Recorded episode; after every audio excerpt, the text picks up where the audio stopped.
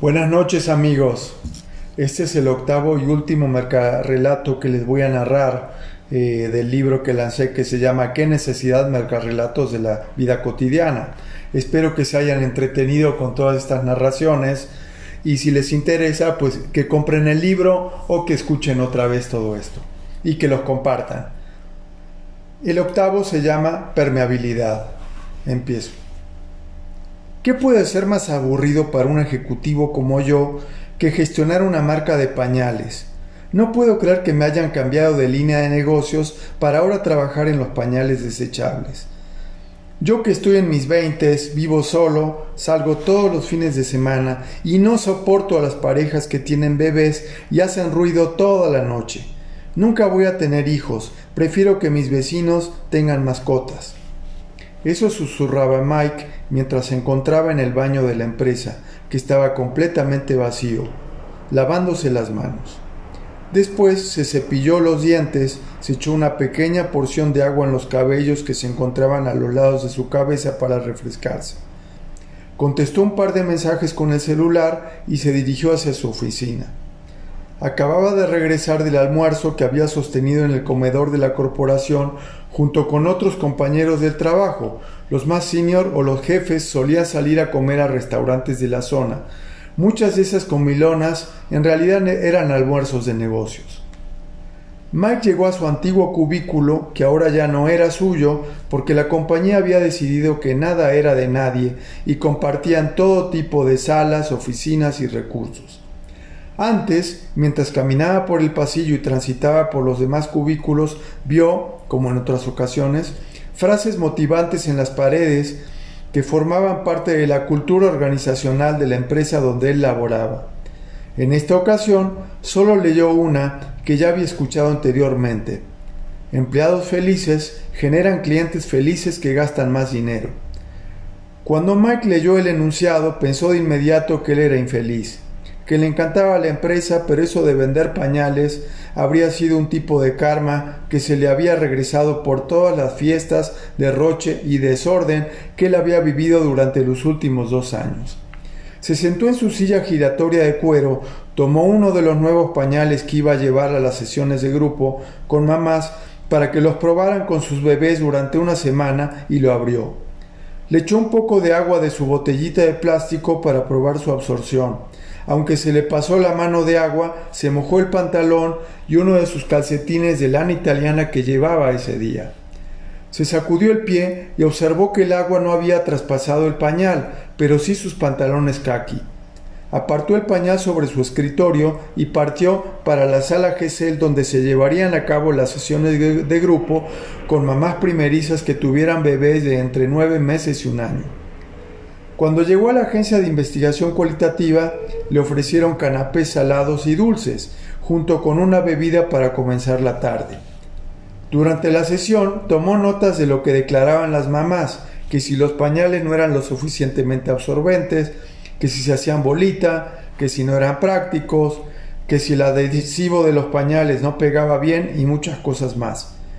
Se percataba de todas las periferias que tenían que hacer las madres para almacenar, guardar, utilizar y tirar los pañales de sus bebés. Nunca se había imaginado que fuera así, tan complicado. Él no sabría qué hacer con un pequeño en sus brazos, quizás saldría corriendo y lo dejaría ahí.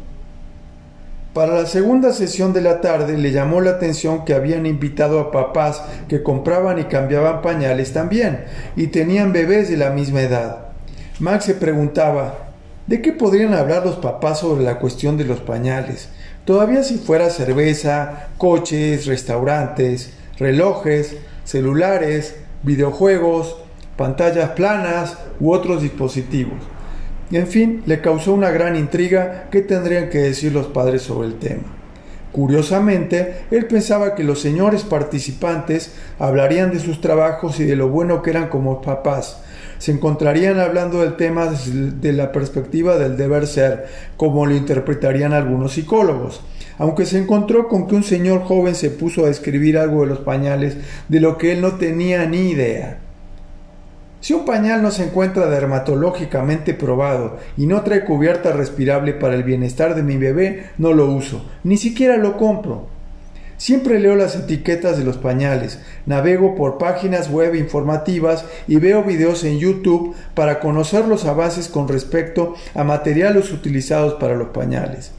El Dermoprotect que usa una marca en sus pañales hizo la diferencia cuando mi bebé se rozaba.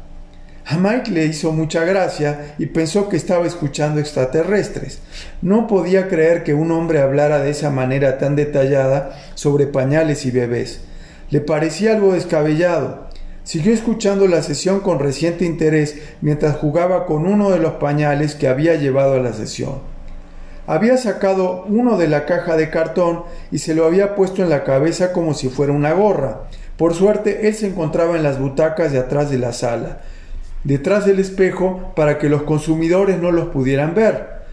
Para su fortuna, ninguna persona de su empresa volteó a ver el lugar donde él se encontraba. Mike continuó viendo y escuchando el focus group con detenimiento. Uno de los participantes comentó Me siento frustrado cuando el bebé se roza y llora durante horas. El talco ya no sirve como era antes con nuestras mamás y abuelas. Ahora las cremas y los aceites son lo mejor. Yo compré una crema de moringa y esencias de manzanilla, macha y té verde. La adquirí en una tienda naturista. Es buenísima, se las recomiendo. Yo cada vez que voy por pañales aprovecho para escapar de mi casa y descansar un poco. Está pesado el cuidado de los bebés en la etapa en que están, aunque mi esposa y yo, por suerte, ya no estamos como a los tres meses de nacer, ya dormimos un poco más, cinco horas al día, nada mal. Además, ir al supermercado se ha vuelto una actividad recreativa para mí, una especie de oasis. Y cuando voy a adquirir pañales, más ilusión comprar las cervezas que me gustan, además de una buena botana, incluso a veces paso por un lugar que me queda de camino a mi casa y compro unos habanos cubanos. Cuando el bebé por fin se duerme, me relajo con una cerveza y un puro. ¿Que el puro no te lo regalaban cuando nace un niño y chocolate si es niña? Ja, ja, ja. Mike seguía escuchando, sin poder creer lo que los señores decían. Incluso llegó a pensar que los invitados a la sesión habían sido adoctrinados para hablar de ciertos temas. De hecho, solo estaba esperando que charlaran sobre la marca en la que él trabajaba y que ahora iba a lanzar una mejora de producto. Mike anticipó que los señores hablarían maravillas de su marca de pañales, como si a las personas que las reclutaron a la sesión de grupo les hubieran dicho que expresaran puros comentarios positivos de su marca. Sin embargo, media hora más tarde, cuando estaban hablando de marcas de pañales, uno de los hombres dijo Esa marca es malísima, no absorbe nada y por lo mismo se moja toda la cuna de mi bebé. Además, varias veces me han roto las cintas adhesivas y por lo, mismo desperdicio un pañal por tener que colocarle uno nuevo a Julito. Mike solo sonrió y dijo, ups, quizá me equivoqué. Al terminar los grupos focales eran ya las 10 de la noche. Mike se encontraba satisfecho de tantos canapés, botanas, cafés, cubas y bebidas deportivas de tutti frutti. Se subió a su camioneta, su vehículo utilitario, y se dirigió hacia su departamento. En el camino se topó con un bar que aún permanecía abierto esas horas. El bar era visible por la luz de neón con el logotipo de una marca de cerveza que aún estaba encendida, por lo que decidió entrar, relajarse un rato y beberse un par de whiskies. Cuando entró, se sentó directamente en la barra y solicitó que le sirvieran un whisky escocés con agua mineral y hielos.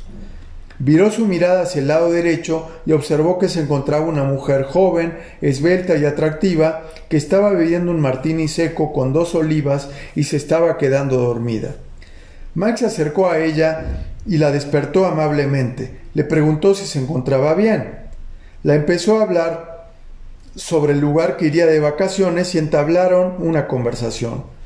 Él trataba de conquistarla, charlando de sus viajes, sus lujos, sus lugares preferidos y su coche, mientras ella solo sonreía y bostezaba porque se encontraba en un estado de somnolencia.